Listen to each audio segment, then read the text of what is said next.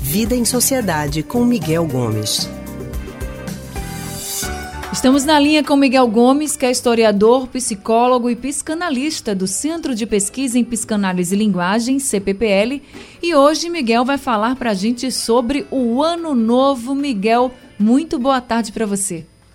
Boa tarde, Anne. Boa tarde, ouvintes. Miguel, depois de amanhã a gente vira o calendário, né? A gente sai de 2019, se despede aí de 2019 e começa 2020.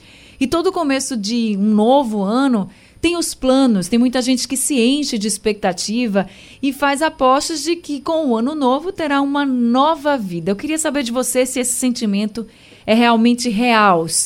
É o ano que muda ou somos nós que mudamos? O que, que é mais importante aí? Me conta, Miguel. É isso mesmo, Anne. A própria, a própria palavra Réveillon vem do francês e significa né, despertar, acordar. Então é um pouco esse sentido mesmo que a passagem do ano nos traz. É vamos mudar o ano para a gente despertar para algo novo, a gente ir em busca de algo. E aí a data se oferece como essa oportunidade da gente planejar e procurar fazer alguma coisa nova, né? Isso é claro, é a gente que decide como a gente vai fazer o que a gente quer fazer.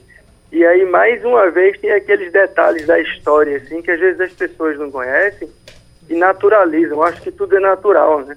Essa nossa passagem de ano de 31 de dezembro para 1 de janeiro é no nosso calendário, no calendário que a gente aqui no Brasil e na maior parte do Ocidente adota, que é o calendário gregoriano, que é um calendário recente, né? Ele foi criado em 1582 pelo Papa Gregório XIII. Né? Então, esse cara que determinou que o nosso calendário seria assim. Até então, o calendário funcionava de uma outra forma. Né? Então, a gente acaba criando isso porque foi uma alteração para facilitar né, é, a, a padronização dos anos no mundo cristão na época.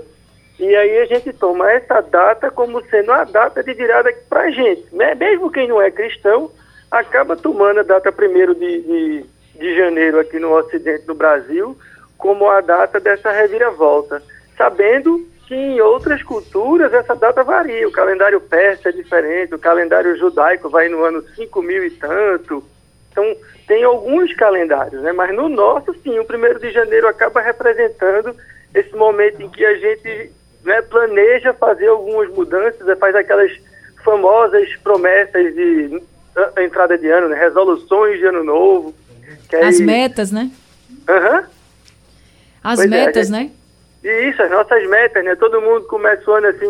É como se o, o primeiro de janeiro fosse a segunda-feira do ano. É verdade. Né? Aquela que não, agora esse ano eu vou parar de fumar, esse ano eu vou emagrecer, esse ano eu vou viajar, esse ano eu vou arrumar um amor. Enfim, a gente vai estabelecendo essas metas mas elas não existem em si, a gente tem que ir atrás delas ao longo do ano. Mas dá para aproveitar pelo menos esse efeito da positividade do ano novo, né, que toma conta de muita gente para poder pelo menos conquistar algumas dessas metas, conseguir vencer Isso. algumas barreiras e colocar em prática alguns objetivos, né? Pelo menos aproveitar esse clima que todo tá tomando todo mundo, né, Miguel?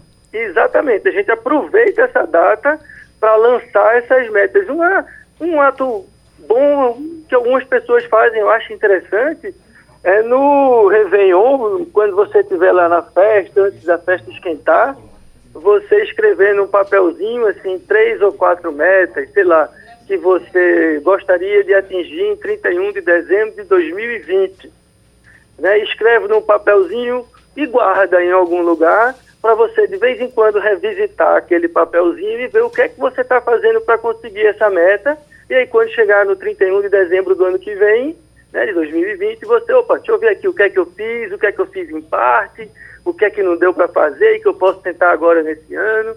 Eu acho que é um bom exercício para a gente aproveitar todo esse clima de festa e de positividade que a virada do ano traz. Tá certo, Miguel. Vou seguir sua dica, viu? Vou seguir sua dica. Vamos ah, ver o que, é que vai dar o ano que vem. obrigada, tá bom, viu, Miguel? Muito obrigada. Feliz ano novo para você e até semana que vem. Obrigado, Ana. Feliz ano novo para você, para Haldner, que não está conosco aí hoje, e para todos os nossos ouvintes.